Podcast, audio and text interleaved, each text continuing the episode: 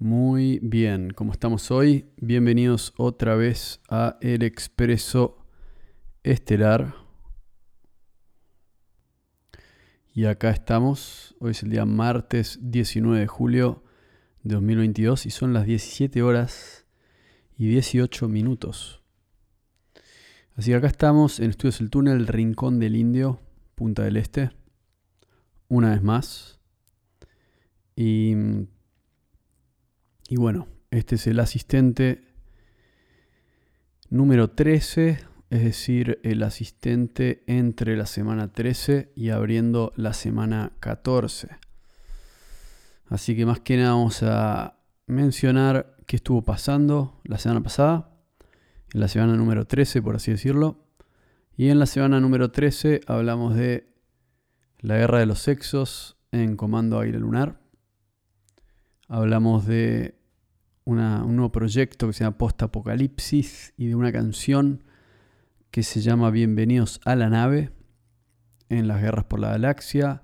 Civilización desconocida, hablamos de Shiva, el destructor, una figura que aparece en varios textos hindúes. Crecimiento personal, hablamos del camino del guerrero y principalmente de, de la importancia de tener coraje en el mundo de hoy en día.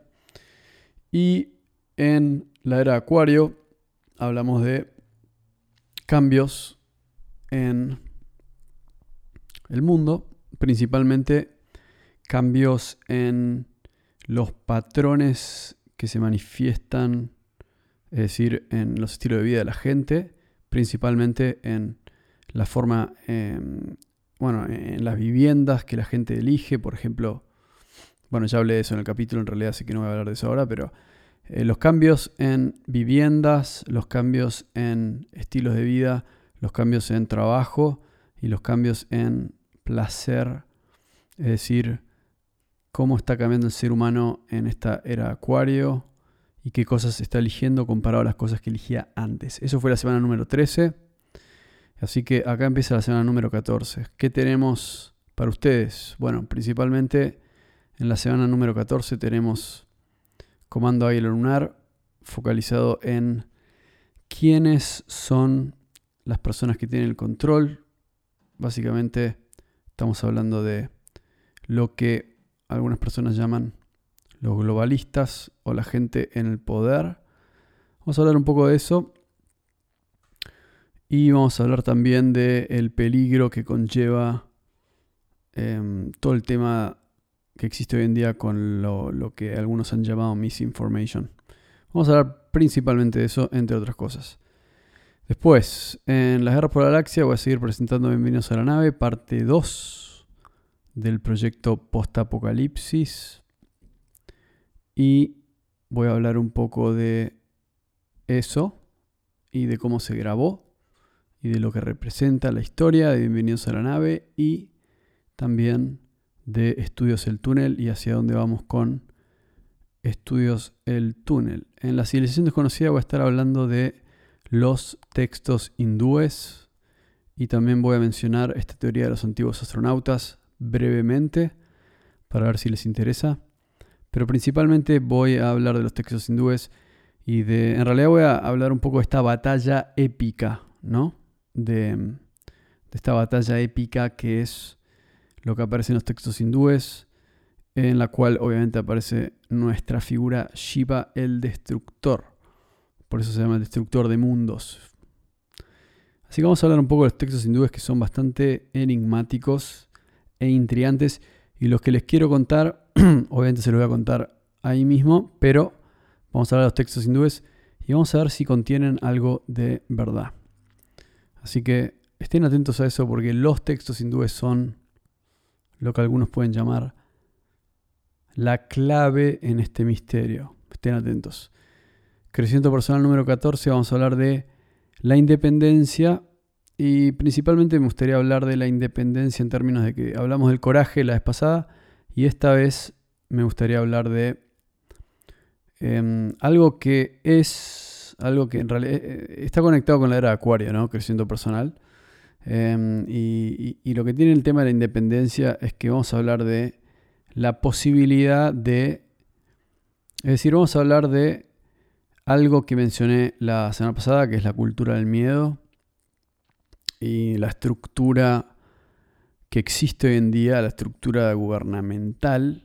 Y también vamos a hablar de la visión de la independencia desde un punto de vista, em, de alguna manera, me gustaría decir constitucional, en el punto en el que vamos a hablar un poco de la constitución de los Estados Unidos, pero, pero la idea es hablar de la independencia conectada con lo que está pasando hoy en día de gente que está empezando a querer tener su propia empresa. Entonces vamos a hablar de la independencia desde ese punto de vista, digamos. ¿Qué quiere decir independencia en el mundo de hoy en día? Si quiere decir tener mucha plata, si quiere decir tener mucho tiempo, si quiere decir poder moverse, poder trabajar desde cualquier lado. Así que me parece que es algo interesante eh, analizar el concepto de la independencia hoy en día y, cómo uno puede intentar de, y esta es la clave del capítulo de crecimiento personal, de emprender. O sea, vamos, a hablar de emprender porque justamente eso se relaciona con cierto grado de independencia. Así que esta, de alguna manera, creciendo personal número 14 va a estar relacionado con la figura de el emprendedor o el entrepreneur. Así que nos vamos a meter un poco en ese, en ese área que es un poco más práctico y no tan espiritual y filosófico, pero, pero sí, vamos a hablar un poco de eso. Y en la era Acuario número 14 vamos a seguir hablando del movimiento de la gente y vamos a analizar más que nada, em, vamos a estar analizando esta idea que surge ¿no? con gente que quiere viajar, gente que quiere moverse. Eso es algo particular a esta época. Em, yo creo que sí tiene que ver con el tema del acuario, el punto de querer vivir simplemente. Obviamente, mucha gente me diría, bueno, pero subirte en un avión no es algo muy simple realmente y no es realmente la definición de ser simple, pero sí va de la mano con esta idea de querer tener experiencias. Así que eso es lo que vamos a hablar de en la era Acuario. Esta necesidad de tener experiencias.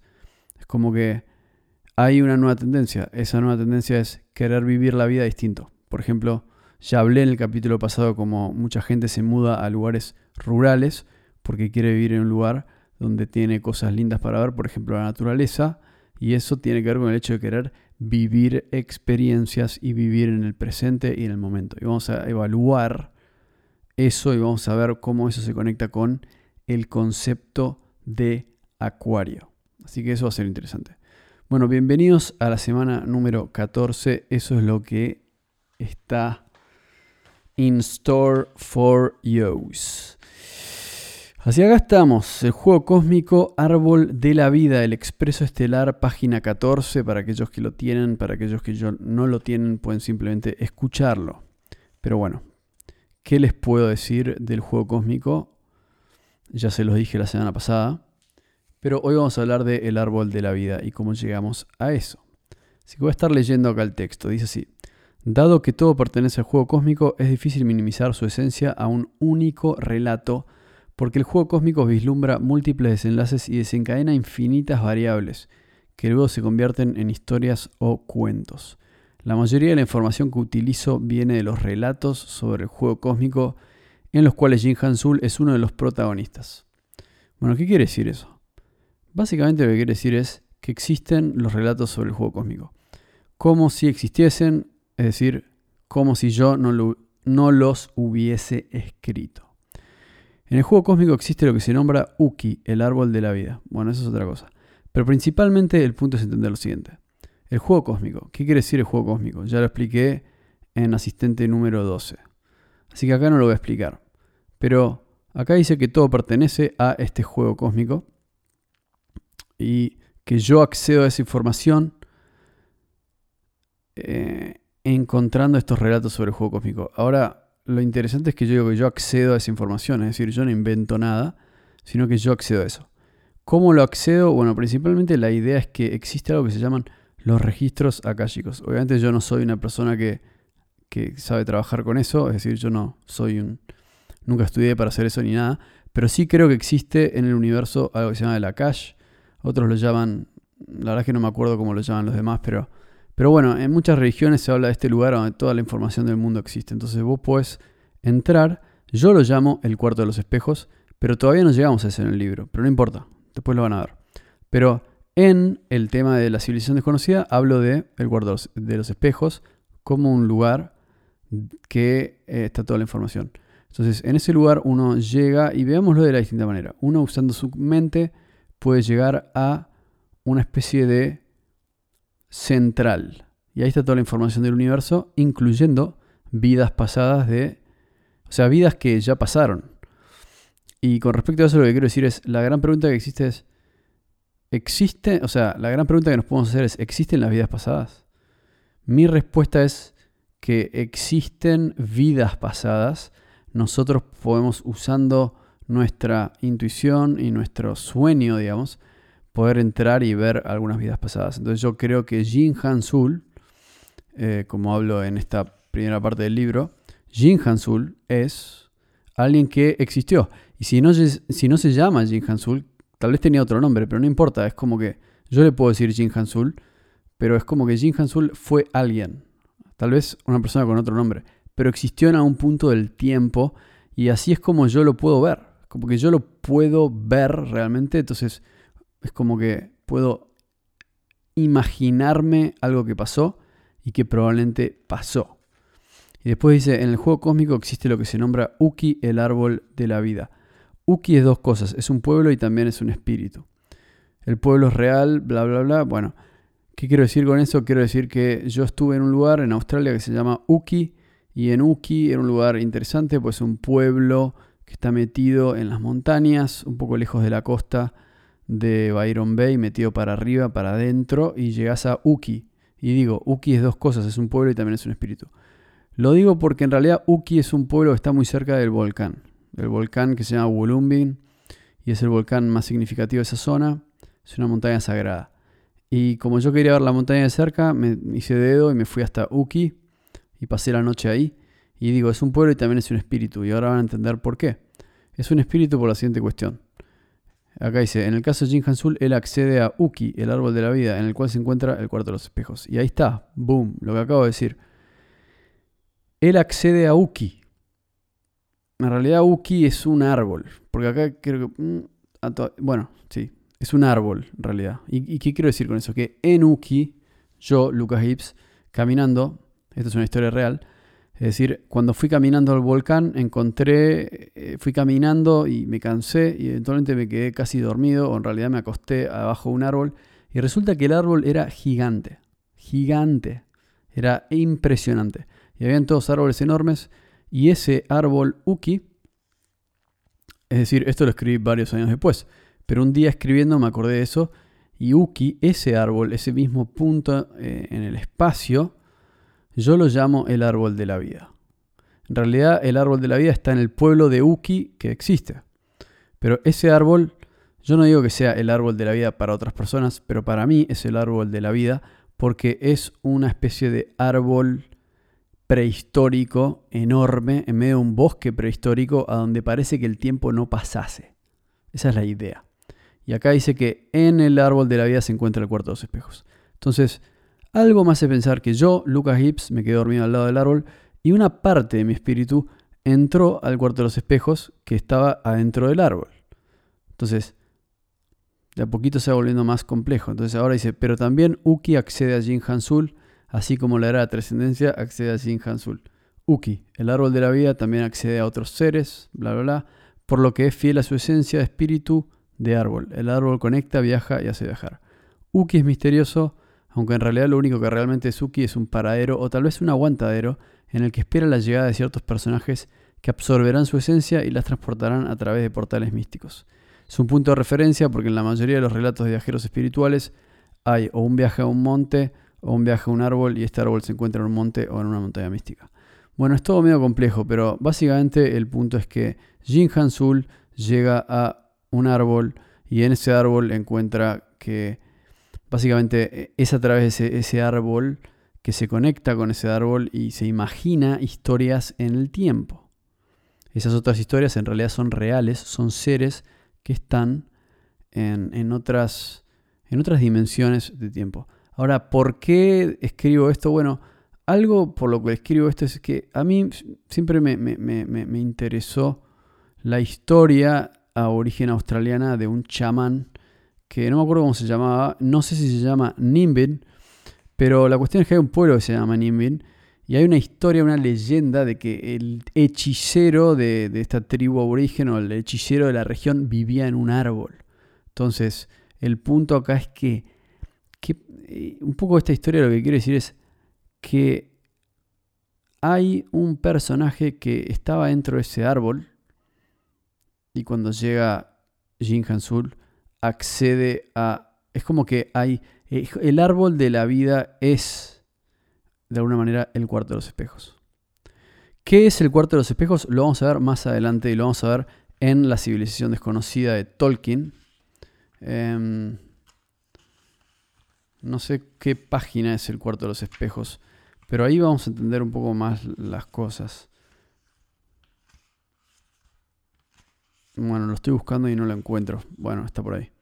Bueno, la cuestión es que el cuarto de los espejos se va a ver más adelante, pero en este caso quedó explicado que hay un, hay un pueblo que se llama Uki.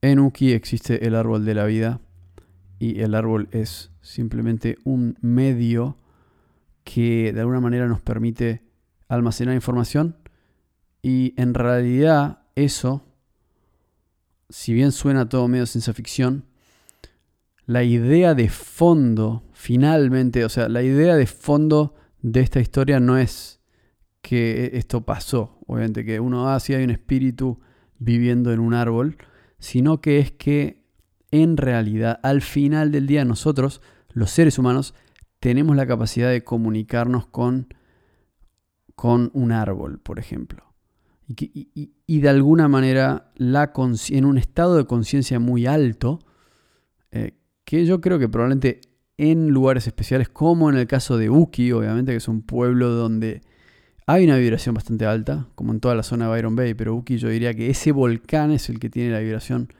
alta. Entonces, si vos vas y te quedas al lado del volcán, vas a entender de lo que te estoy hablando. Toda la región tiene una vibración alta, tiene un estado de conciencia muy elevado. Entonces, mi visión es que en ese estado uno puede comunicarse con rocas y árboles y absorber información de esas cosas. En este caso, lo que yo creo es que yo puedo haber encontrado en ese árbol, de alguna manera, una, una historia. Es como que una inspiración, en realidad, como para volver a Argentina, pum, y empezar a escribir un libro o lo que sea, pero tenemos, es como que, no, yo no creo que había un chamán viviendo dentro del árbol, pero sí creo que el árbol cuenta la historia de que, para empezar, vive, hace un montón de años ahí, pero habla de otra época, otra época en el tiempo, una época en la cual el, el hombre blanco no había llegado todavía a Australia y vivía esta figura que yo, yo marco en el libro, creo que aparece más adelante, que se llama el, el nigromante de Nimbin. Eh, no sé en qué página está, pero el nigromante de Nimbin es esa historia y de alguna manera es también el dragón.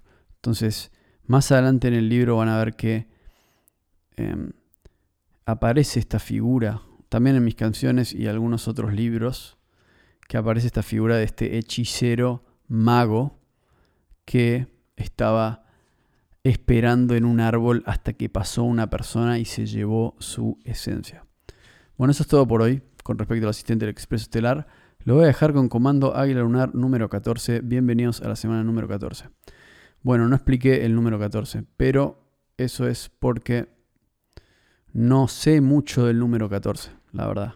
Y, no se me ocurre nada que pueda decir sobre el número 14, más que es el, el número que marca dos septenas o, semanas, pero no tengo nada para decir sobre el número 14.